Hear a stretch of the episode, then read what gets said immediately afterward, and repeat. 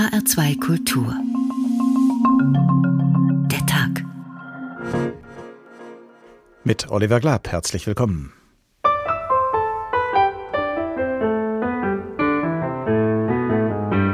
Wir sind angetreten, die politischen Kräfteverhältnisse hier im Lande und in Europa zu verändern. Wir wollen mitwirken am Aufbau des Sozialismus des 21. Jahrhunderts. Um nichts Geringeres als um eine andere Gesellschaft, als um eine Gesellschaft jenseits der kapitalistischen Profitlogik.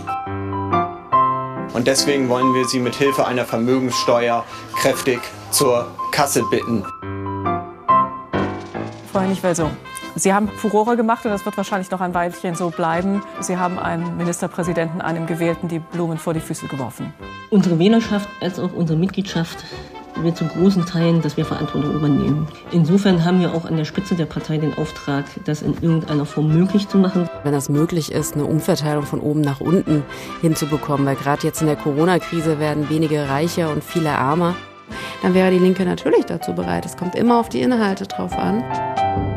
Keine Kriegseinsätze, keine Aufrüstung, keine Privatisierung, kein Sozialabbau. Wir stehen dafür, die Bundeswehreinsätze zu beenden, die Rüstungsexporte zu stoppen. Ich würde gerne meine Partei dazu ermuntern, mehr das Wofür wir sind zu buchstabieren und nicht wogegen wir sind. Man muss sich überhaupt bewegen. Ich sage nochmal, alle Schritte müssen in die richtige Richtung gehen. Sie können nur etwas kürzer sein. Die eine schmiss dem politischen Gegner Blumen vor die Füße, die andere wurde schon rhetorisch mit einer Kalaschnikow verglichen und nannte den Rufer daraufhin Schrotflinte. Beide bewerben sich nun gemeinsam als neues Führungsduo ihrer Partei. Susanne Hennig-Welsow aus Thüringen und Janine Wissler aus Hessen wollen der Linken künftig sagen, wo es langgehen soll. Was Streitbarkeit angeht, passen sie vorzüglich, denn Konfliktpotenzial zu entfalten, das gelingt auch ihrer Partei jederzeit mit links. Nach innen und nach außen mit Flügelkämpfen und Machtspielen, mit zentnerschweren Erblasten und hammerharten Positionen. Aber welche Substanz steckt drin? Nicht nur in den beiden neuen Führungsfiguren, sondern auch in der Partei insgesamt. Eine wichtige Frage zwischen dem Parteitag jetzt und dem Wahltag im September, denn dann steht nicht nur im Bund ein Urnengang an, sondern auch in Thüringen, wo der erste linke Ministerpräsident der Bundesrepublik sein Amt verteidigen will. Ist den Linken das Regieren und Regieren wollen schon in Fleisch und Blut übergegangen? Und ärgert es sie, dass die Umfragen derzeit keine Mehrheitskoalition mit links erkennen lassen? So oder so, für die anderen Parteien, seien sie Gegner, Konkurrenten oder potenzielle Verbündete, sind die Linken in jedem Fall ein Stachel im Fleisch. Was geht mit links? Anatomie einer Partei. So heißt heute Abend der Tag in HR2 Kultur. Denken Sie sich jetzt eine gerade Linie von der Bühne über den Mittelgang bis zur Tür dort hinten in der Mitte. Darf ich nun alle Damen und Herren bitten, die sich auf dieser Seite der Linie befinden, sich möglichst ohne etwas umzustoßen zu erheben.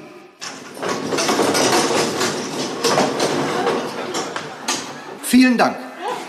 Sehen Sie, meine Damen und Herren, das sind die Linken. Tja, so einfach ist das bei Loriot. Sich auf dem Parteitag der Linken eine gerade Linie von der Bühne durch den Mittelgang bis zur Tür zu denken, ist allerdings für den größten Teil der Delegierten schwieriger als sonst, denn der Parteitag findet, nachdem er zunächst wegen der Corona-Pandemie immer wieder verschoben worden war, nun weitgehend online statt. Die Führungsriege hält ihre Reden zwar in einer Veranstaltungshalle in Berlin, aber die Delegierten sind über ein spezielles Online-Programm zugeschaltet und auf diesem Weg können sie dann morgen auch die neue Führung wählen. Man kann sich allerdings durchaus eine Linie vorstellen, die zwischen den beiden Hälften des designierten Führungsduos hindurchführt. Eine Linie, die ein paar feine und auch ein paar klare Unterschiede markiert zwischen Susanne Hennig-Welsow und Janine Wissler. Unser Hauptstadtkorrespondent in Berlin, Uwe Jahn, stellt uns die beiden vor. Die erste weibliche Doppelspitze in der Geschichte der Linken. Susanne Hennig-Welsow aus Thüringen ist eine der beiden Kandidatinnen dafür. Bekannt, seit sie einem FDP-Politiker Blumen vor die Füße geworfen hat, weil der sich mit den Stimmen der AfD wählen ließ. Ob das Image der Blumenstraußwerferin nervt? Nerven, würde ich sagen, ist nicht der richtige Begriff. Ich habe nichts dagegen, sage ich jetzt mal so. Sagen wir es mal so. Die andere Hälfte der Doppelspitze ist Janine Wissler aus Hessen, bekannt auch dafür, dass sie mal in einer Gruppierung namens Marx 21 gewesen ist. Ich finde, dass Karl Marx Ideen heute noch aktuell sind, dass es sich lohnt, heute noch Marx zu lesen, dass es sich lohnt, äh, Dinge weiterzuentwickeln. Also von daher stört mich das gar nicht. Susanne Hennig-Welsow und Janine Wissler sollen die streitlustige Partei Die Linke zusammenhalten und führen vielleicht sogar an eine Regierung. Susanne Hennig-Welsow hat das in Thüringen schon einmal durchexerziert. Wir müssen nicht erwarten, dass unsere politischen Forderungen von anderen Parteien umgesetzt werden, sondern wir müssen es einfach selber tun. Die Wählerinnen und Wähler erwarten es so, glaubt Hennig-Welsow und nennt es Verantwortung übernehmen. Janine Wissler dagegen ist im Hessischen Landtag in der Opposition. Bei der Frage nach einer Regierungsbeteiligung im Bund weicht sie vorsichtshalber in den Konjunktiv aus wenn es eine Regierung gäbe, in der man umverteilen könnte durch eine gerechte Steuerpolitik, in der man endlich äh, für soziale Gerechtigkeit sorgen könnte, eine gute Bildungspolitik, sozial-ökologischen Umbau, dann wäre die Linke natürlich dazu bereit. Es kommt immer auf die Inhalte drauf an. Wichtigster Knackpunkt für eine Regierungsbeteiligung und vielleicht auch zwischen den beiden Auslandseinsätze der Bundeswehr. Janine Wissler ist strikt dagegen. Susanne Hennig-Welsow kann sich höchstens UN-Blauhelm-Einsätze vorstellen. Das könnte Streit geben. Fragt sich, wie die beiden Kandidatinnen für die Parteispitze der Linken die künftige Vorsitzende an ihrer Seite eigentlich finden. Sympathisch. Ich meine, wir sind kulturell völlig verschieden, aufgewachsen in zwei unterschiedlichen Staaten. Aber das ist äh, auch für mich hochspannend, wie wir zusammenfinden. Und das wird gerade richtig gut. Also ich schätze Susanne, ich äh, mag sie sehr gerne und ich schätze sie auch politisch und äh, finde, dass sie da wirklich in den letzten Jahren viel geleistet hat und freue mich auf die Zusammenarbeit mit ihr. Und das bei allen Unterschieden. Susanne Hennig-Welsow war mal Leistungssportlerin im Osten und hat Pädagogik studiert. Man sagt, sie sei willensstark und gelassen. Janine Wissler hat ein Politikstudium in Frankfurt am Main abgeschlossen und das Geld dafür als Verkäuferin im Baumarkt verdient. Sie beschreibt sich als geduldig und hartnäckig. Alles Eigenschaften, die sie womöglich noch gebrauchen können, als erste weibliche Doppelspitze in der Geschichte der Linken sagt unser Hauptstadtkorrespondent in Berlin, Uwe Jahn, am Ende dieses Doppelporträts. Susanne Hennig-Welsow, die eine Hälfte der künftigen linken Doppelspitze, ist wie erwähnt Landes- und Fraktionsvorsitzende ihrer Partei in Thüringen, wo die Linke seit dem Jahre 2014 den ersten Ministerpräsidenten in einem deutschen Bundesland stellt, Bodo Ramelow. Und der Kollege Henry Bernhard ist dort in Thüringen landespolitischer Korrespondent des Deutschlandfunks. Guten Tag. Guten Tag. Damit die Linke eine Regierungskoalition anführen kann, muss sie erstmal selbst stark sein. Traditionell ist oder war sie das lange Zeit in den ostdeutschen Ländern. Es liegt daran, dass sie zum einen Teil aus der PDS, der Nachfolgerin der SED, hervorgegangen ist. Aber warum ist es ihr gerade in Thüringen gelungen, eine von ihr geführte Regierung zu bilden? Es, die Frage kann man wahrscheinlich relativ eindeutig beantworten. Es liegt zu dem allergrößten Teil an Bodo Ramelow. Es gibt einen Ramelow-Effekt, der äh, ist natürlich nicht nachgewiesen, aber ich denke mal bestimmt zehn Prozentpunkte ausmacht. Die Linke kriegt in Thüringen in den letzten Jahren in den Umfragen, auch bei den Wahlen, immer um die 30 Prozent. Bestimmt zehn Prozentpunkte davon gehen auf das Konto von Bodo Ramelow. Er ist ein sehr verbindlicher Politiker, ein Umarmer, der alle umarmt, äh, auch die, die es nicht wollen. Und der es schafft, auch die Sprache der Leute zu sprechen, egal wohin er kommt. Das nimmt ihn ein bei vielen Leuten bis tief ins bürgerliche Lager hinein. Also selbst Wähler von CDU wünschen sich äh, oft lieber den linken Ramelow als Ministerpräsidenten als einen CDU-Mann oder eine CDU-Frau. Also da ist Ramelow einfach ein, ein sehr, sehr wichtiger Faktor. Und außerdem haben die Leute natürlich auch gesehen, dass es funktioniert hat, wie auch immer jetzt mit den Linken, die Regierung fünf Jahre lang.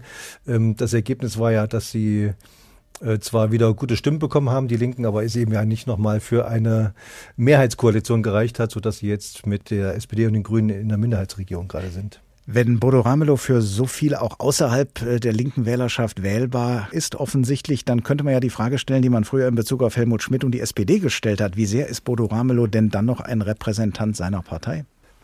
Wenig, würde ich sagen. Also er verrät seine Partei nicht, das kann man nicht sagen, aber er steht nicht als Parteipolitiker äh, an der Spitze dieser Regierung, sondern hält sich da ziemlich raus aus den innerparteilichen Scharmützeln und hat eigentlich auch schon genug zu tun, äh, zu vermitteln, jetzt natürlich auch zwischen den anderen Parteien, denn die Stimmung in der Koalition von Rot-Rot-Grün ist in den letzten Jahren auch nicht besser geworden. Vor diesem Hintergrund ist ja wahrscheinlich dann gerade auch äh, das Zusammenspiel des Ministerpräsidenten Bodo Ramelow mit der Frau wichtig, die morgen eine der beiden Bundesvorsitzenden der Linken werden will, mit der Landes- und Fraktionschefin Susanna Hennig-Welsow.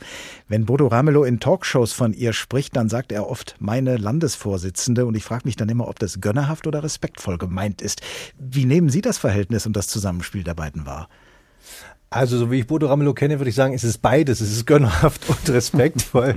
Susanne Hennig-Welsow ist enorm wichtig für die Landesregierung, für Bodo Ramelow, weil sie äh, Bodo Ramelow den Rücken frei erhält, sozusagen vor seiner Partei. Äh, Susanne Hennig-Welsow. Und das ist nötig, waren, offenbar. Es ist natürlich immer nötig, die Reihen geschlossen zu halten. Na klar, klar, in so einer Koalition, vor allem äh, aus drei Parteien, wo ja mehr oder weniger die CDU jetzt auch noch mit dabei ist, die das Ganze ja nun duldet. Da gibt es eine Menge Abstimmungsbedarf.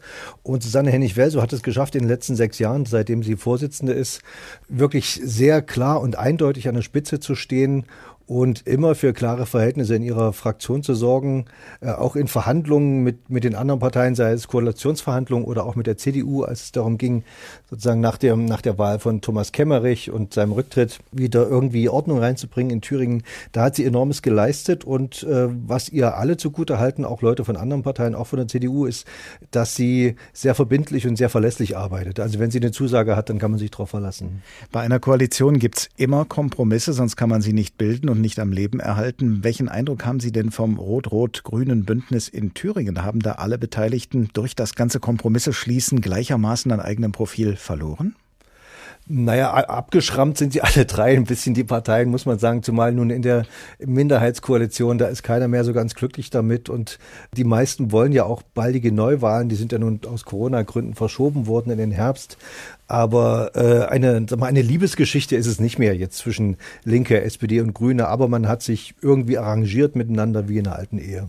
Wie ist das mit der Linken speziell, wenn das alles so ganz besondere Verhältnisse sind in Thüringen, wie Sie das geschildert haben, gerade auch insoweit das mit der Person von Bodo Ramelow zu tun hat? Ist Thüringen ein derartiger Sonderfall, dass man daraus eigentlich gar keine Schlussfolgerungen für bundespolitische Perspektiven der Linken ziehen kann? Naja, in dem Fall ein Sonderfall, dass es natürlich im Bund jetzt keinen Bodo Ramelow gibt, der an der Spitze steht und äh, da Leute oder auch andere Parteien mit für sich einnehmen kann.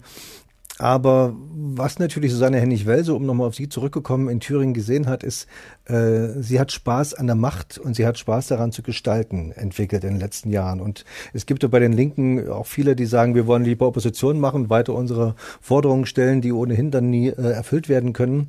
Und sie hat gesehen, dass es geht, dass man gestalten kann und dass man mit Kompromissen doch mehr erreichen kann, als wenn man nur in der Opposition sitzt. Und wenn sie das in den Bund trägt, vielleicht bringt das ein bisschen Schwung mit, aber natürlich äh, hat sie auch keine große Macht hinter sich. Thüringen ist ein kleines Bundesland und die Linke ist eine große Partei gespalten in Ost und West und gespalten in Reformer und in die Traditionalisten. Also da ist eine, gibt es eine Menge Arbeit für sie auch. Am 26. September, am Tag der Bundestagswahl, werden auch in Thüringen die Karten neu gemischt bei einer Landtagswahl, die vorgezogen wurde, damit an die Stelle der Minderheitsregierung eine Mehrheitsregierung treten kann, wenn es denn die Kräfteverhältnisse hergeben. Diese vorgezogene Wahl ist dann paradoxerweise nochmal nach hinten verschoben worden wegen der Corona-Pandemie. Welchen Ausgang, welche Kräfteverhältnisse, welche Entwicklungen erwarten Sie? Na, es sieht so aus, als ob das Ergebnis wieder mehr oder weniger das gleiche sein wird wie bei der letzten Wahl, plus minus FDP und Grüne. Das heißt, dass es wieder keine klare Mehrheit geben wird, dass Linke und AfD gemeinsam über 50 Prozent haben werden wenn man den Umfragen von heute Glauben schenkt. Das hieße, dass wieder äh, eine Regierung nur mit einer dieser Parteien drin nötig ist. Für Rot-Rot-Grün würde es möglicherweise wieder nicht reichen. Und dann stünden sowohl die Linke als auch die CDU in Thüringen vor der Entscheidung, ob sie weiter Minderheitskoalitionen, die dann geduldet werden, haben wollen, oder ob sie es miteinander versuchen, in einer Konstellation, wie auch immer sie dann heißen mag. Sie darf auf keinen Fall, denke ich mal, Koalition heißen, aber irgendwie wird man möglicherweise da zusammenkommen müssen. Und ich sage mal ein bisschen boshaft, die Thüringer hätten eigentlich am liebsten eine CDU-AfD-Koalition mit dem linken Bodo Ramelow als Ministerpräsidenten. Hm.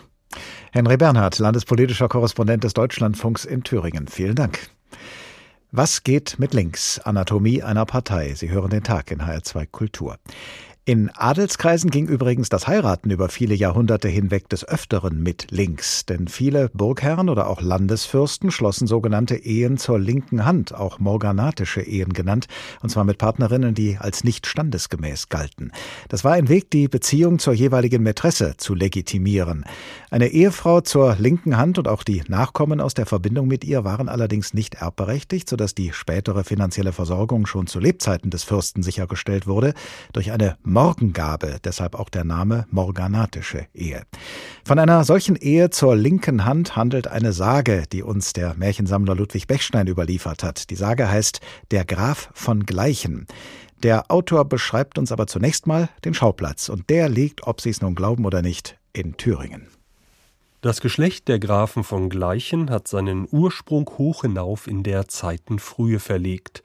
Doch stimmen die Stammsagen desselben darin überein, dass zuerst zwei Brüder, Edle zu Rom, ihre Heimat Italien verlassen und in der Nähe von Göttingen jene zwei Burgen erbaut und bewohnt, die man noch heute die Gleichenschen Burgen nennt. Darauf sollen aber sie selbst oder ihre nächsten Nachkommen von dort hinweggezogen oder vertrieben worden sein und in Thüringen die drei Burgen erbaut haben, welche man die drei gleichen nennt. Diese Burgen liegen in einem Dreieck zwischen den drei Städten Erfurt, Gotha und Arnstadt. Zwei sind Trümmern, die eine, das ist die eigentliche Burg Gleichen, genannt das Wandersleber Schloss. Die andere war Schloss Mühlberg. Die dritte, die höchste und festeste, ist die Wachsenburg benannt und noch immer bewohnt. Die Grafen von Gleichen hatten viel Landesinne in Thüringen, Westfalen und auf dem Eichsfelde. Einer des edlen Geschlechts hieß Siegmund, der bekriegte im Bündnis mit den Grafen von Käfernburg und denen von Arnstadt die Stadt Erfurt und tat ihr merklichen Schaden, so dass sie ihn den Thüringer Teufel nannten. Na, ein Thüringer Teufel, der der Stadt Erfurt merklichen Schaden tat, das will der heutige Burgherr des Freistaats Thüringen sicher nicht sein. Sein Name Bodo lautet, leitet sich übrigens von einem altsächsischen Wort ab, das Gebieter bedeutet. Und dass Thüringen im Mittelalter von drei Burgen beherrscht wurde, welche man die drei Gleichen nennt, das würden die drei heutigen Koalitionspartner wohl als Parallele auch weit von sich weisen. Im September werden wir dann sehen, ob die höchste und festeste der drei Burgen, die Wachsenburg, bei der Landtagswahl weiter wachsen wird. Die Umfragen deuten aber wie schon gesagt eher nicht darauf hin.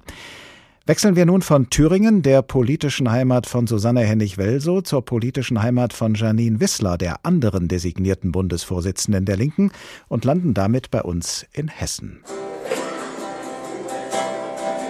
Zusammen für Gerechtigkeit, zusammen ziehen wir in den Streit, zusammen einig Frau und Mann, zusammen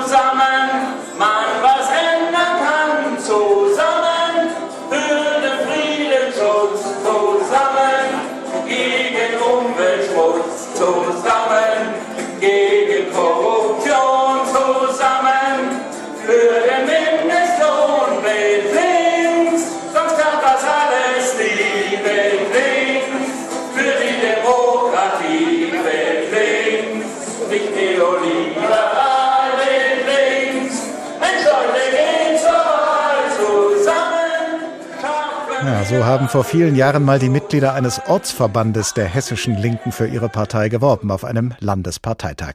Und sie waren schon damals keine einsamen Rufer in der Wüste, denn die Linke ist seit mehr als zwölf Jahren im Hessischen Landtag vertreten. Aber zahlenmäßig ist sie mit der Linken in Thüringen nicht zu vergleichen, sagt auch unser landespolitischer Korrespondent in Wiesbaden, Andreas Meyer-Feist. Die Linke in Hessen einstellig, die Linke in Thüringen mehr als 30 Prozent Stimmenanteil. Die Linke in Hessen nach dem erstmaligen Einzug 2008 dreimal hintereinander wieder in den Landtag gewählt, immerhin, aber nie wirklich groß rausgekommen. In Thüringen aber schon, mit einem Ministerpräsidenten. Vergleichbar ist hier fast nichts. Und doch ist die hessische Linke typisch für die Westlinke. Man hält sich. Die klassische Wählerschaft, Menschen, denen die SPD nicht links genug ist. Im Fokus nicht nur die Sozialpolitik, sondern Umverteilung. Die klassische Botschaft, Reiche sollen von ihrem Reichtum abgeben. Und deswegen wollen wir Sie mit Hilfe einer Vermögenssteuer kräftig zur Kasse bitten. So formulierte es der parlamentarische Geschäftsführer der Linken Jan Schalauske vor der letzten Landtagswahl. Wir wollen nicht nur Hessen ändern, wir wollen ein Stück weit auch Deutschland und die Welt verändern. Wie schwierig das ist, zeigte sich nach der letzten Landtagswahl. Wieder war es so wie 2008. Keine Mehrheit für Schwarz-Gelb, keine Mehrheit für Rot-Grün. Eine rot-rot-grüne Koalition wäre rechnerisch möglich gewesen. Aber das blieb Theorie. Am Ende wurde Schwarz-Grün draus. Das haben die Linken den Grünen nicht vergessen. Für die Grünen sind die Linken ein rotes Tuch. Da sorgen sich die Grünen lieber vor der Einführung des Sozialismus und überholen in ihrer Rhetorik dabei sogar noch die Hessen-CDU. So ist es dann im Landtag zu hören von links.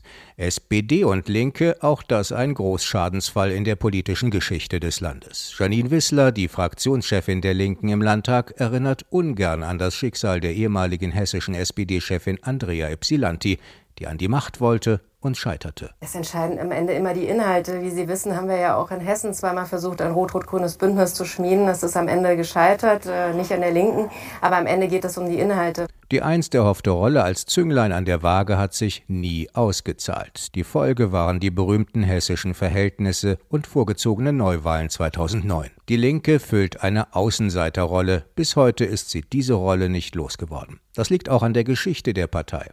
Der Zusammenschluss aus PDS und WASG 2007 ging nur scheinbar problemlos über die Bühne. Schon bei der Aufstellung der Kandidatenliste gab es Ärger um die Besetzung mit ehemaligen DKP-Leuten, Trotzkisten und Altlinken. Hessen hatte eine Besonderheit. Die PDS hatte bei ihrer Westausdehnung hier keinen Blumentopf zu gewinnen, die KPD und die DKP aber schon, vor allem in einigen Kommunen. In der neuen linken Partei fanden sich nun alle wieder, aber keineswegs friedlich vereint. Die SPD hielt Abstand, das Misstrauen ist bis heute groß. In Hessen schaut die SPD lieber auf die FDP, wenn es um gemeinsame Opposition geht. Das Projekt der neuen Mitte, einst von Gerhard Schröder propagiert, findet hier noch ein gewisses Echo. Für die Linke ist Hessen kein bequemes Pflaster. Und von diesem unbequemen Pflaster wagt sich Janine Wissler, die Fraktionschefin der Linken im Hessischen Landtag, nun einen erheblichen Schritt weiter auf die Bundesebene. Bislang war sie stellvertretende Bundesvorsitzende ihrer Partei. Morgen bewirbt sie sich gemeinsam mit ihrer thüringischen Parteifreundin Susanne Hennig-Welsow um den Bundesvorsitz. Pitt von Bebenburg ist landespolitischer Korrespondent der Frankfurter Rundschau in Wiesbaden. Er war von 2000 bis 2003 Hauptstadtkorrespondent in Berlin und dort zuständig für die PDS, eine der beiden Vorläuferinnen der Linken. Und er beobachtet Janine Wissler bereits seit dem Jahr 2007. Guten Tag. Ja, guten Abend, Herr Glab. Welche Eindrücke haben Sie denn im Laufe dieser vielen Jahre von Janine Wissler gewonnen? Ja, sie ist eine schon äh, hervorstechende Politikerin in vielerlei Hinsicht. Sie ist sicher eine der begabtesten, wenn nicht die begabteste Rednerin im Hessischen Landtag.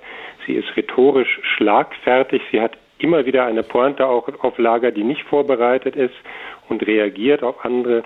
Sie ist in sehr vielen Sachfragen sattelfest. Ähm, das muss man in so einer kleinen Fraktion auch, wie es die Linke ist. Sie macht Energiepolitik, sie macht Kulturpolitik, sie macht Studierendenpolitik, Wohnungspolitik, Gewerkschaftsthemen, Flughafen. Also sie ist enorm fleißig, sie redet so häufig wie niemand sonst im hessischen Landtag. Und wie talentiert sie ist, das konnte man eigentlich schon ahnen damals 2007, als ich sie zum ersten Mal gesehen habe bei einem Parteitag äh, der damals quasi in Gründung befindlichen Partei Die Linke. Da war sie 26 Jahre alt, äh, Studierende und äh, unter diesen vielen doch ziemlich, äh, ja, zum Teil verkrachten, durch mehrere Parteien schon gegangenen Leute bei diesem Parteitag einfach eine auffällig positive, klar orientierte Figur. Führt denn alles das, was Sie jetzt beschrieben haben, dazu, dass Janine Wissler innerhalb der hessischen Linken unumstritten ist als Führungsfigur? Sie ist unumstritten, das kann man so sagen. Es gibt niemanden, der ihr das Wasser reichen kann in der Kompetenz im Auftreten und sie schafft es eben auch, die Flügel, soweit es die gibt, ein, und die gibt's ja, äh, einzubinden, von den Gewerkschaftslinken bis hin zu den Kommunisten, von denjenigen, die sich nah bei äh, anderen Parteien äh, aufgehoben fühlen und hoffen, dass man endlich auch mal mitregieren kann, bis zu denjenigen, die mit dem Oppositionskurs gut fahren. Janine Wissler selbst ist schon seit 1997, schon seit ihrer Schulzeit also in außerparlamentarischen linken Bewegungen aktiv, beim globalisierungskritischen Netzwerk Attac zum Beispiel. Und bis vor wenigen Wochen war sie auch Mitglied bei einem Netzwerk namens Marx 21, ein Netzwerk, das das parlamentarische System ablehnt und vom Verfassungsschutz beobachtet wird. Was sagt Wisslers langjährige Mitgliedschaft dort politisch über sie aus? Ja, also im Grunde ist sie nach wie vor Mitglied. Sie hat das nur formal ruhen lassen äh, oder ist da formal raus, weil sie sagt, als Parteivorsitzende kann man das nicht machen, dass man einer parteilichen Strömung angehört. Insofern ist das, was Marx 21 macht, die sich früher Linksruck genannt hatten, viele kennen sie noch unter dem Namen, ähm, eigentlich das, was wofür Janine Wissler steht. Ich hatte vorgestern ein Interview mit ihr, was morgen in der Frankfurter Rundschau erscheint, und habe mit ihr auch über diese Frage gesprochen, ähm, was den Parlamentarismus betrifft. Und nun ist es so, ich habe es ja beschrieben, sie hat in 13 Jahren im Hessischen Landtag sehr, sehr fleißig gearbeitet und man kann nun wirklich ihr nicht vorwerfen, dass sie das Parlament nicht ernst nehmen würde. Insofern ist dieser Teil sicher abgeräumt, einfach von ihr persönlich. Es gibt aber die andere Seite, ähm, und da sagt sie, äh, naja, Parlament, Parlament ist nicht alles. Wir müssen uns auch in den, Bewerk in den Bewegungen, in den Gewerkschaften, in Initiativen, in der Flüchtlingsbewegung, in der Studierendenbewegung, in der Frauenbewegung, in der Umweltbewegung, zum Beispiel beim Kampf gegen die Autobahn A49 in, in Mittelhessen engagieren. Wir müssen da die Kontakte beibehalten. Und der Druck aus der Gesellschaft ist das, was wirklich zu politischer Veränderung führt. Das ist das, was auch Marx 21 äh, ansieht. Und die Frage ist immer, wie weit man sich damit vom parlamentarischen System entfernt äh, oder nicht. Sie vereinbart beides miteinander. Ich glaube, es gibt bei Marx 21 auch Leute, die das nicht tun. Vom Parlamentarismus, vom Parlament aus gibt es ja noch eine andere mögliche Blickrichtung, also nämlich in Richtung Regierung. Und da steht nun in einem Artikel in der Freitag über die beiden designierten Bundesvorsitzenden Susanne Hennig-Welso und Janine Wissler. Hennig-Welso stehe für die Chancen eines rot-rot-grünen Bündnisses auf Bundesebene, Janine Wissler dagegen eher für die Risiken. Sie haben, wie Sie sagen, ein Interview mit ihr geführt. Welchen Eindruck haben Sie denn da gewonnen, was Janine Wisslers Haltung zu einer etwaigen Regierungsbeteiligung Beteiligung auf Bundesebene angeht.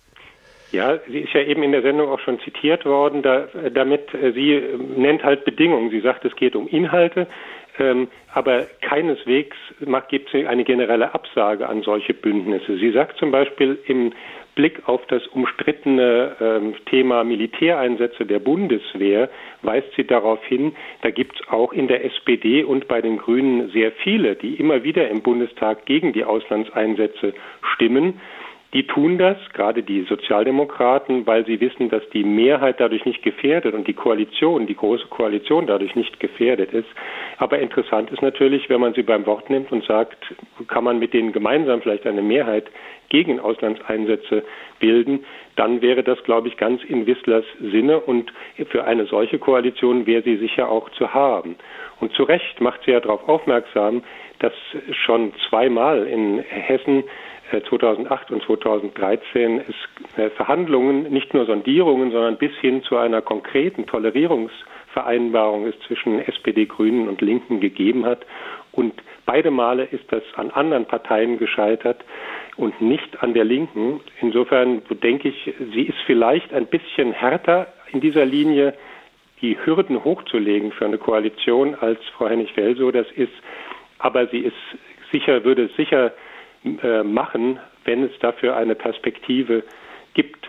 Nun sage ich dazu, meine Erfahrung aus vielen Jahren mit der Beobachtung dieser Überlegungen zu Rot-Rot-Grün oder wie man heute sagen sollte, Grün-Rot-Rot, äh, besteht darin, dass es immer dann besonders konkret wird, wenn die rechnerische Mehrheit nicht da ist.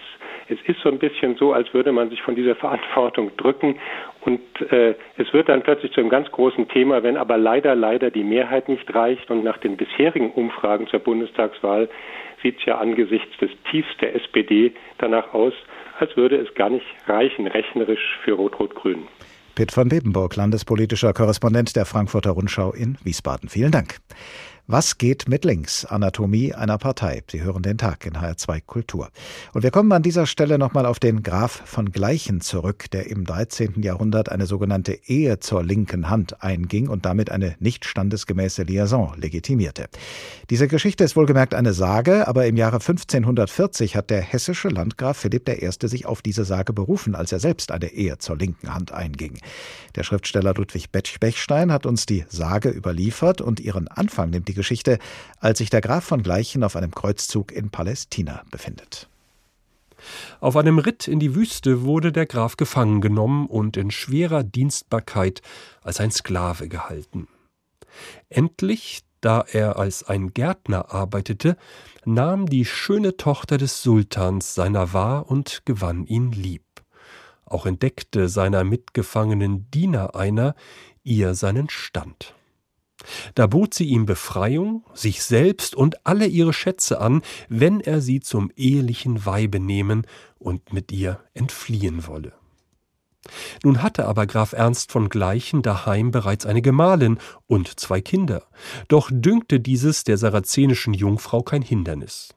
Da nun der Graf erwog, dass ohne Benutzung des Erbietens der Sultanstochter er die Freiheit nie erlangen und für seine Gemahlin und seine Kinder tot und verloren bleiben werde, so hoffte er, der Papst werde ihm die zweite Ehe einzugehen bewilligen, zumal da die schöne Heidin gern bereit war, dem Grafen zuliebe eine Christin zu werden. Die Flucht gelang, die Sarazenen nahmen große Schätze mit sich und glücklich kamen die Liebenden und ihr Gefolge in Italien an, zogen gen Rom und nachdem die Sultanstochter getauft war, wurde sie dem Grafen als rechte Gemahlin angetraut als rechte Gemahlin angetraut, doch wohl eher als linke, denn es geht ja um eine Ehe zur linken Hand. Wir merken, für ein solches Linksbündnis müssen Hindernisse aus dem Weg geräumt werden, weil die Treue zu den Angehörigen der eigenen Familie zumindest in diesem Falle einer Ehe zur linken Hand entgegensteht. Kehren wir zurück zur Partei Die Linke, deren Delegierte morgen auf einem Online-Parteitag über ein neues Führungsduo abstimmen und damit über die Nachfolge der beiden bisherigen Vorsitzenden Katja Kipping und Bernd Rieksinger. Deren Wahl vor rund acht Jahren war damals alles andere als absehbar. Und wie sie zustande kam, spricht Bände über den damaligen Zustand der Partei. Sie werden gleich das linken Urgestein Gregor Gysi mit gepresster Stimme von einer Ehe reden hören, nicht von einer Ehe zur linken Hand, sondern von einer verkorksten Ehe, im politischen Sinne natürlich. Christopher Jenert aus unserem Hauptstadtstudio nimmt uns nochmal mit zurück. Göttingen im Juni 2012. Die Linke veranstaltet ihren Parteitag. Und sie ist mehr als zerstritten. Dann wäre es sogar besser, sich fair zu trennen, als weiterhin unfair mit Hass, mit Tricksereien, mit üblem Nachtreten eine in jeder Hinsicht verkorkste Ehe zu führen. Das Motto schien jeder gegen jeden zu sein. Und als Gewinner ging daraus völlig überraschend ein bis dahin recht unbekannter Gewerkschafter aus Stuttgart hervor. Bernd Rieksinger. Auch für ihn selbst offenbar überraschend. Das war jetzt doch eine sehr kurzfristige Entscheidung. Meine Lebensplanung war eigentlich eine andere. So Rieksinger kurz nach seiner Wahl. Und er war in der Linken fast schon ein Exot, Chef des Landesverbands in Baden-Württemberg, von der 5%-Hürde meilenweit entfernt. Jetzt, fast neun Jahre später, ist klar, Rieksinger ist der Linken-Chef mit der bislang längsten Amtszeit, zusammen mit seiner Kollegin Katja Kipping. Mit dem Parteitag an diesem Wochenende war es das dann aber. Rieksinger zieht sich zurück. Ich bin auch überhaupt nicht irgendwie amtsmüde, sondern werde mich weiter engagieren. Aber ich glaube, dass der richtige Zeitpunkt gekommen ist, Jüngere ranzulassen. Und wenn man Rieksinger selbst nach seiner Bilanz fragt, dann sagt er, insgesamt bin ich mit der Arbeit an der Parteispitze zufrieden. Wir haben dafür gesorgt, dass es eine gesamtdeutsche linke Partei gibt. Wir waren ja untypisch mit starken Landesverbänden im Osten und erstmal schwächeren im Westen, die noch aufgebaut werden mussten. Es stimmt, auch in der Linken Linken haben sich Ost und West langsam angenähert. Kritiker sagen aber, während man sich auf die jungen Städte im Westen konzentriert hat, hat man die Traditionswähler im Osten vernachlässigt. Das Ergebnis, sie wenden sich ab von der Linken, so Parteienforscher Oskar Niedermeyer. Die westdeutschen Mitgliederzahlen steigen, die ostdeutschen gehen zurück, aber es wird noch einige Jahre dauern, bevor man von der gleichen Verteilung zwischen West und Ost ausgehen kann. Und auch ob die Partei friedlicher geworden ist, daran gibt es Zweifel, denn gestritten wird immer noch und teilweise sogar ziemlich heftig. Es ist immer noch so, dass es doch sehr, sehr unterschiedliche Auffassungen gibt, ob man überhaupt regierungswillig ist und eben auch, wen man eigentlich ansprechen will. Insgesamt kann man vielleicht sagen, Bernd Rieksinger und seine Kollegin Katja Kipping haben den Anfang gemacht, aber auch auf die Nachfolger wartet jetzt noch viel Arbeit sagt unser Berliner Hauptstadtkorrespondent Christopher Jänert. Und die Baustellen, auf denen das neue Führungsduo wird arbeiten müssen, die schauen wir uns jetzt näher an mit Hilfe von Dr. Thorsten Holzhauser, Historiker für neueste Geschichte und wissenschaftlicher Mitarbeiter bei der Stiftung Bundespräsident Theodor Heushaus in Stuttgart. Er hat seine Dissertation über die Integration der PDS in das politische System der Bundesrepublik geschrieben und sich auch danach immer wieder mit der Geschichte insbesondere der politischen Linken beschäftigt. Guten Tag. Schönen guten Tag. Die Linke ist entstanden zum einen aus der PDS, der Nachfolgerin der SED, das ist ihre DDR-Herkunft, und zum anderen aus der Wahlalternative für Arbeit und soziale Gerechtigkeit WASG, einer von der alten westdeutschen Bundesrepublik geprägten Abspaltung von der SPD. Der scheidende Parteichef Bernd Riesinger sagt nun, wir haben es gerade gehört, die Linke sei inzwischen eine gesamtdeutsche Partei. Das heißt aber nicht, dass sie aus einem Guss wäre, oder? Naja, aus einem Guss ist die Partei sicher nicht. Äh, dafür ist sie zu heterogen und das war sie im Übrigen schon immer. Ähm, sie haben es ja gerade angesprochen, diese unterschiedlichen Wurzeln der Partei aus Ostdeutschland und Westdeutschland ähm, haben natürlich dazu geführt, dass die Partei immer wieder verschiedene ähm, ja, Spaltungslinien ähm, offenbart, wo die verschiedenen Flügel aufeinandertreffen. Da geht es nicht nur um Ost und West, da geht es äh, vielfach auch um äh, andere strategische Optionen. Also wer ist eigentlich der Hauptkonkurrent der Partei? Sind es die Grünen oder ist es die AfD? Wer sind eigentlich die Zielgruppen der Partei? Also diese unterschiedlichen Wurzeln, aber auch die unterschiedlichen strategischen Ziele ähm, machen die Partei zu einem sehr heterogenen ähm, Geflecht. Und wie ist das mit den inhaltlichen Grundsätzen, den programmatischen Ideen der Partei? Was entzweit die Linke inhaltlich? Da gibt es jetzt eine ganze Vielzahl von Themen, die ich ansprechen könnte. Ich glaube, momentan sind zwei Themen am wichtigsten, die ja verschiedentlich jetzt auch schon angeklungen sind, äh, weil sie eben auch mit diesen unterschiedlichen strategischen Optionen verbunden sind. Das ist zum einen die Außensicherheitspolitik. Also die Linke versteht sich im Grunde als Friedenspartei. Soweit kon besteht Konsens. Aber was das genau bedeutet, gerade in der heutigen internationalen Politik, das ist mehr als umstritten. Und das andere große Streitthema ist in den letzten Jahren vor allem überraschenderweise die Migrationspolitik gewesen. Also ein Thema, was eigentlich nicht zum Kern der ähm, Linken gehört. Und auch da gibt es sehr unterschiedliche Positionen zwischen jenen, die äh, für offene Grenzen eintreten und Einwanderung grundsätzlich positiv befürworten und den anderen, äh, wie Sarah Wagenknecht beispielsweise, die offene Grenzen für falsch halten und äh, warnen vor den sozialen Spaltungen dadurch. Ähm, das sind aus meiner Sicht im Moment die zwei wichtigsten Themen und die sind deswegen auch so wichtig, weil sie eben auch äh, damit zu tun haben, wie es im Herbst eigentlich weitergeht mit der Partei. Zu diesen strategischen Überlegungen, von denen Sie ja gesprochen haben, gehört ja auch die Frage, wie hält man es mit einer Regierungsbeteiligung? Nun sagen die einen innerhalb der Partei, dass die Linke regieren, mitregieren sollte, wenn sich die Möglichkeit ergibt, weil sie in einer Regierung viel erreichen könne. Andere sehen die Linke aber eher als das Scharnier zwischen Straße und Parlament, so hat das die niedersächsische Linken-Chefin ausgedrückt. Man brauche den Druck von der Straße, um linke Politik durchzusetzen. Welche bisherigen Erfahrungen sprechen denn aus Ihrer Sicht für die eine oder für die andere Option des Handelns? Also die Linke kommt ja ursprünglich ähm, aus der SED und das nannte sich in den 90ern dann PDS und ähm, die Aufbaugeneration um Gregor Gysi hat eigentlich von Anfang an klar gemacht, dass das Ziel eigentlich sein muss, diese Partei in die Bundesrepublik zu führen und die Beteiligung an Regierungen war immer ein ganz äh, prägnantes Zeichen, dass äh, dies äh, inwieweit dies eben gelungen ist. Von daher ist für die Strömung, für die auch Gregor Gysi steht, der Weg in die Regierung eigentlich ein ganz langfristiges Ziel. Ähm, auf der anderen Seite, das haben Sie jetzt angesprochen, steht die, äh, der Flügel, der ähm, tatsächlich stärker äh, die Straße als, äh, als Betätigungsfeld ähm, sieht und vor allem auch äh, ständig äh, mit der Angst kämpft, dass die Linke ihre Identität verlieren könnte. Also auch wenn man da kurz in die Geschichte blickt, gibt es im Grunde zwei abschreckende Beispiele aus linker Sicht. Das ist zunächst der sogenannte Sündenfall der Grünen 1999, nämlich den Kosovo-Krieg äh, zu befürworten und äh, der aus linker Sicht äh, zweite Sündenfall der Sozialdemokratie 2004 folgende, die äh, Agenda 2010 durchzusetzen. Von beiden Entwicklungen hat ja die Linke immens profitiert, äh, von äh, enttäuschten Grünen und enttäuschten Sozialdemokratinnen und Sozialdemokraten. Nur hat man jetzt eben Angst, dass wenn man mitregiert, man selbst gezwungen ist, solche Art Kompromisse einzugehen und dadurch ähm, ja sozusagen das eigene ähm, Profil, die eigene Identität und das linke Gewissen ähm, ein Stück weit zu verraten. Und diese Strömung kurz zum Schluss ist aus Ihrer Sicht die dominierende in der Partei, also eher Finger weg vom Regieren?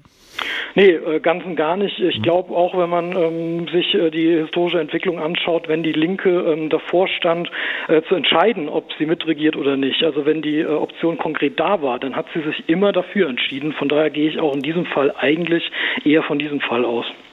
Dr. Thorsten Holzhauser, wissenschaftlicher Mitarbeiter bei der Stiftung Bundespräsident Theodor Heushaus in Stuttgart mit dem Spezialgebiet Geschichte der politischen Linken. Vielen Dank. Was geht mit links? Anatomie einer Partei, der Tag in HR2 Kultur. Und jetzt schauen wir noch mal, was aus der Ehe zur linken Hand wird, die der Graf von Gleichen eingehen will in der gleichnamigen Sage, die uns der Schriftsteller Ludwig Bechstein überliefert hat. Der Graf ist auf einem Kreuzzug in Gefangenschaft geraten und konnte nur mit Hilfe einer Sarazenenprinzessin entkommen, allerdings nur unter der Bedingung, dass er sie heiratet. Sie wiederum ist bereit, dafür zum Christentum überzutreten. Und er, der schon verheiratet ist, will nun den Papst dazu bewegen, einer sogenannten Ehe zur linken Hand zuzustimmen. Nachträglich allerdings, denn geschlossen wurde die Ehe sofort im Anschluss an die Koalitionsverhandlungen. Hierauf setzten sie ihre Reise nach Thüringen fort, und der Graf eilte voraus zu seiner Gemahlin, die den Todgeglaubten freudiglich empfing und entdeckte ihr alles. Sie segnete dankbar die Fremde, die ihr den Gemahl, ihren Kindern den Vater zurückbrachte, und verhieß, sie als eine Schwester zu lieben.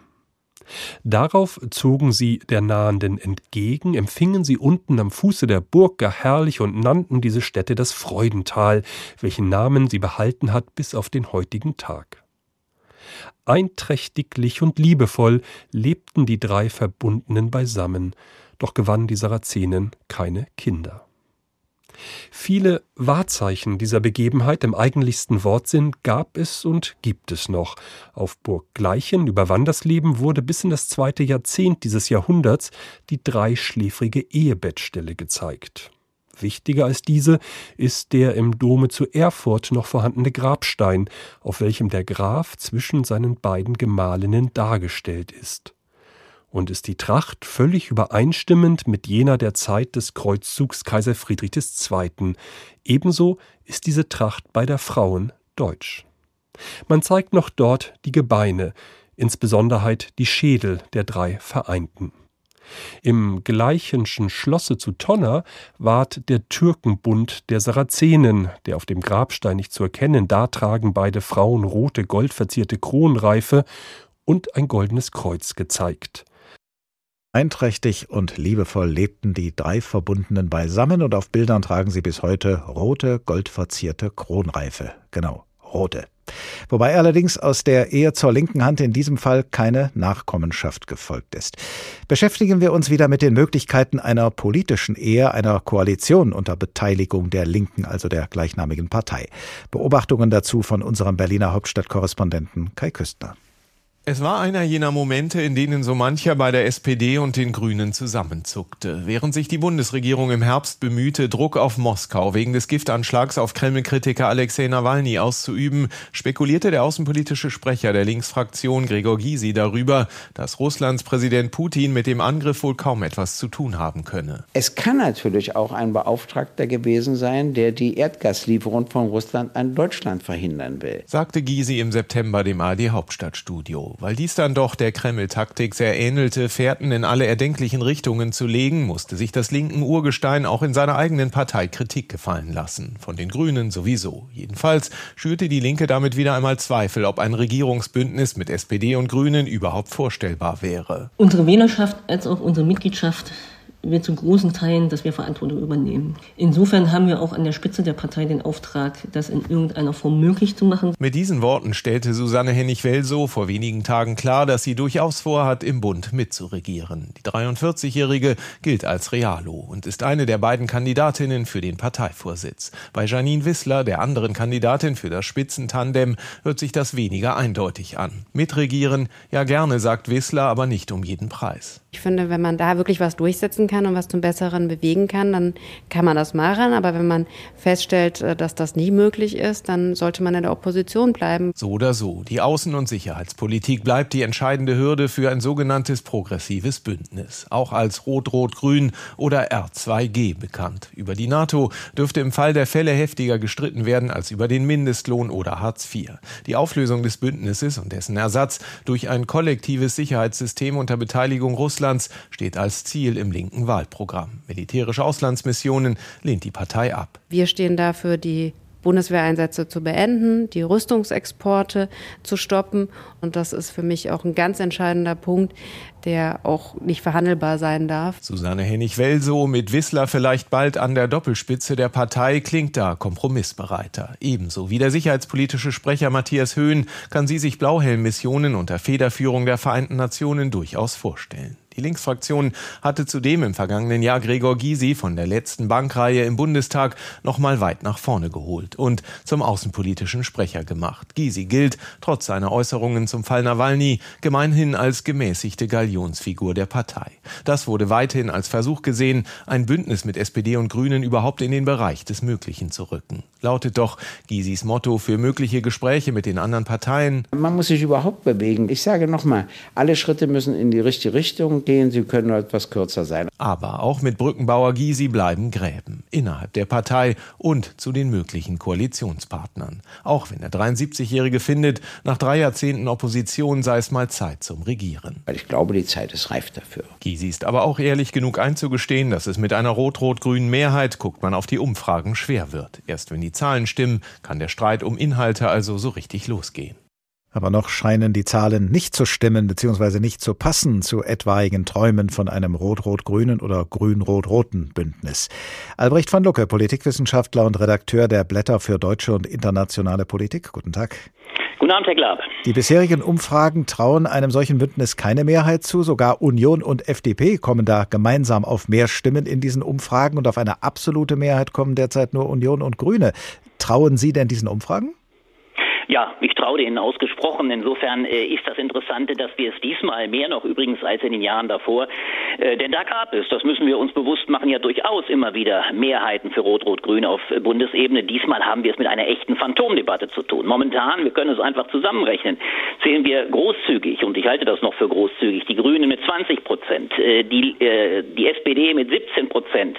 Dann kommen wir zusammen auf 37 Prozent. Das hieße, die Linkspartei brauchte mindestens 10 Prozent, um über überhaupt nur in die Nähe 48 zu kommen, die man vielleicht bei vielen Kleinparteien äh, brauchen muss, um überhaupt eine absolute eine Mehrheit zu bekommen. Das heißt, äh, und gegenwärtig steht die Linkspartei bei sechs. Das heißt, äh, bei allen selbst großzügigen Rechnungen, wir müssen uns bewusst machen, das Aufkommen der AfD und übrigens auch das Abziehen von Stimmen von der Linken zur AfD hat das gesamte Spektrum der bundespolitischen Politik massiv nach rechts verschoben. Das heißt, es ist momentan rein arithmetisch hoch unwahrscheinlich, dass wir überhaupt Rot-Rot-Grün bekommen können. Das heißt, es ist ist mehr so etwas wie eine Phantomdebatte, die natürlich von konservativer Seite betrieben werden wird, um das Schreckgespenst von Rot-Rot-Grün auszumalen. Woran liegt es denn Ihrer Ansicht nach, dass derzeit und schon seit längerem keine rechnerische rot-rot-grüne Mehrheit in Sicht ist? Liegt das nur daran, dass die AfD dazugekommen ist? Das ist ein ganz entscheidender Grund, äh, weil natürlich die AfD, wir haben es ja auch, oder Sie haben es ansatzweise diskutiert, auch ein Spaltpilz in den Reihen der Linkspartei war. Die Tatsache, dass die AfD viele Wählerinnen und Wähler der Linkspartei absorbiert hat, die ursprünglich gerade die soziale Frage äh, angezogen hat. Äh, aber dann der große Streit in der Linkspartei aufkam, offene Grenzen, das war eher die Strömung Kipping-Rixinger, vor allem Katja Kipping und andere, oder eben Wagenknecht, nationalistisch, klare, äh, ja fast zum Teil linkspopulistische Orientierung. Sie erinnern sich mit der Positionierung aufstehen. Das hat die Partei natürlich völlig uneinheitlich erscheinen lassen und hat viele auch durchaus in die äh, Wählerschaft der AfD getrieben. Aber das Zweite kommt hinzu und das ist das Entscheidende. Es ist der Linkspartei über die ganze Zeit ihres Existierens nicht gelungen, wirklich eine linke Alternative aufzubauen. Und insofern ist auch diese Position, die gegenwärtig verkörpert wird durch Janine Wissler und Frau Hennig-Welsow, eine sehr ehrliche Position. Denn diese Linke, die die Linke heißt, ist schon an der Spitze eigentlich verkörpert durch zwei Linke. Es ist, äh, und sie ist im Kern dann noch viel multipler. Die beiden sind letztlich, obwohl Frau Hennig-Welsow natürlich klar die Pragmatikerin gibt, was sie auch ist, regierungswillig, aber sie wird natürlich dann begleitet von einer Janine Wissler, die ganz klar auf Opposition zielt, die auch übrigens genau weiß, und das weiß übrigens Gregor Gysi naja, auch so klar nicht mehr. Wir haben eben von Ja. Pitt von Bebenburg gehört in der Sendung, dass sie da einer Regierungsbeteiligung doch offener gegenüberzustehen gut scheint. meinen, das ist doch gut meint, aber wenn Sie sich vor Augen führen, was Janine Wissler in aller Klarheit und damit auch sehr ehrlich sagt, und übrigens wird es morgen auch bestätigt werden in dem Wahlergebnis von Matthias Höhn, der der Einzige war, der üb- übrigens mutig wagte zu sagen, wie es übrigens immer nur Einzelne waren, früher war das Stefan Liebig, der diese Position bezog, wagte zu sagen, wir müssen uns außenpolitisch zur Rolle Deutschlands in den internationalen Beziehungen verhalten. Wir können nicht einfach sagen, bring our boys back home, alle deutschen äh, Soldaten aus Auslandseinsätzen nach Hause. Das ist die Position von Janine Wissler. Und deswegen so sehr sie, Janine Wissler ist eine hochkluge, strategisch versierte, auch sehr charmante Politikerin, die sehr bald die Rolle von Frau Wagenknecht in vielen Talkshows einnehmen wird, aber sie ist in ihren Aussagen ganz klar und sie weiß übrigens auch warum. Im Kern ist die Linkspartei zutiefst zerrissen. Sie liegt bei sechs Prozent und sie kann es sich gar nicht leisten, nicht eine Einheitlichkeit jetzt zu, äh, ein Stück weit auch zu simulieren, die bedeutet einerseits natürlich verbaler Pragmatismus. Ja, wir sind bereit unter gewissen Voraussetzungen, aber natürlich trotzdem in den Aussagen ganz klar zu sagen, äh, wir machen keine Kompromisse, was den Markenkern der Friedenspartei anbelangt und das bedeutet eben letztlich keinerlei Einsätze. Deswegen sehe ich auch seitens der Grünen keinerlei Bereitschaft mehr, überhaupt so ein Experiment einzugehen. Und das ist das eigentliche Problem. Und an diesem Problem sind auch die beiden jetzt abtretenden tretenden Parteivorsitzenden gescheitert. Katja Kipping und Bert Rixinger, die ja beide auf Regierungsbeteiligung von Anfang an zielten, haben es in den 80 jetzt schon neun Jahren nicht geschafft, die Partei letztlich in diese Richtung zu führen. Und die beiden, die da jetzt äh, neu antreten, stattdessen, ja, müssen die sich damit begnügen, diese Zerrissenheit der Linken nur zu spiegeln, wie Sie das gerade beschrieben haben, oder haben Sie vielleicht doch die Chance, die Partei in welche Richtung auch immer weiterzuentwickeln? Das müssen Sie natürlich nach diesem Wahltag. Aber wir müssen uns einmal die Lage bewusst machen. Diese Linkspartei hat große Sorge, dass sie tatsächlich vielleicht sogar an der 5-Prozent-Marke scheitern könnte. Das heißt, sie werden morgen, da ist ja der, der Wahltag der beiden, sie werden große Einhelligkeit, auch große gemeinsame Sympathie, die es ja vielleicht sogar durchaus geben mag, sie werden sie zum Ausdruck bringen, sie werden sie ausstellen, sie werden auch eine Einheitlichkeit im Wahlkampf demonstrieren. Man wird in keine Richtung, das macht Frau Wissler ja auch brillant, man wird in keinerlei Hinsicht eine klare Absage an Regierungsbeteiligung vorab, mögliche Regierungsbeteiligung vorab generell tätigen. Das ist ja übrigens auch immer schon die Strategie von Frau Wagenknecht und Herrn Lafontaine gewesen, die immer klar sagten, ja, die SPD hätte längst uns regieren können, ich sage es überspitzt, wenn sie alle unsere Positionen übernommen hätte. Das ist die bisherige Kompromissbereitschaft des, des linken, des, also des linken Lagers in der Linken gewesen. Und ich glaube, gegenwärtig, und das ist das Dilemma, übrigens auch das Dilemma eines Gregor Gysi, der die, das Zepter damals weitergab, ja nicht nur an Katja Kipping und an Bernd Rixinger, sondern an den vierten, der bisher noch gar nicht im Gespräch war, nämlich an Bartsch und an Wagenknecht. Es war immer das Wissen von Gregor Gysi, dass es im schlimmsten Falle die Einheit der Partei und damit eben nicht die große Auseinandersetzung in der Friedensfrage, in der außenpolitischen Frage vorgeht vor der Klärung dieser Frage, weil ohne diese Einheit laufen diese beiden Flügel, die sich im Kern spinnefeind sind, bis zur tiefsten Verfeindung innerhalb der Partei.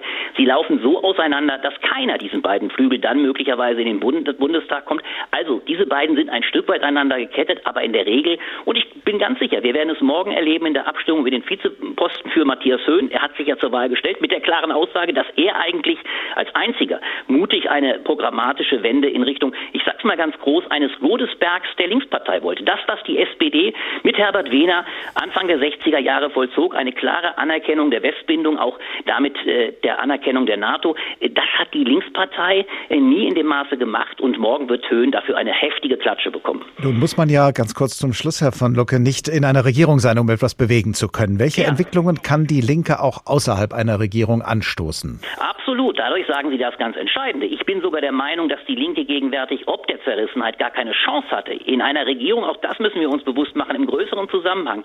Rot-Rot-Grün wäre unter der gegenwärtigen Konstellation, selbst wenn es haarscharf zusammenkommen könnte, gegenwärtig gegenüber einem doch sehr viel stärkeren, ich will es gar nicht bürgerlich, aber einem konservativen Lager aus CDU, CSU, aus FDP und aus vor allem auch einer starken AfD, gegenüber einem solchen Lager wäre eine zersplitterte rot-rot-grüne Führung ohne jede Einheitlichkeit, ohne jede programmatische Grundlage gar nicht in der Lage, viel zu bewerkstelligen. Deswegen wäre das, was ich als das wahrscheinlich und übrigens auch im Sinne der Linkspartei das zuträglichste ansehen würde, eine schwarz-grüne Koalition, wenn möglich mit starken Grünen, gegenüber der dann einer Konstellation eine starke äh, linke Formation, nämlich aus SPD und Linkspartei in der Opposition, so etwas wie das soziale Korrektiv darstellen würde. Das wäre die Scharnierlösung, die gegenwärtig der Linkspartei, die ja so etwas sein will wie die Bewegungspartei, ein Stück weit wie die Grünen zu Anfangszeiten, das würde ihr am stärksten behagen und ich glaube, damit hat sie gegenwärtig auch die größten Einflusschancen.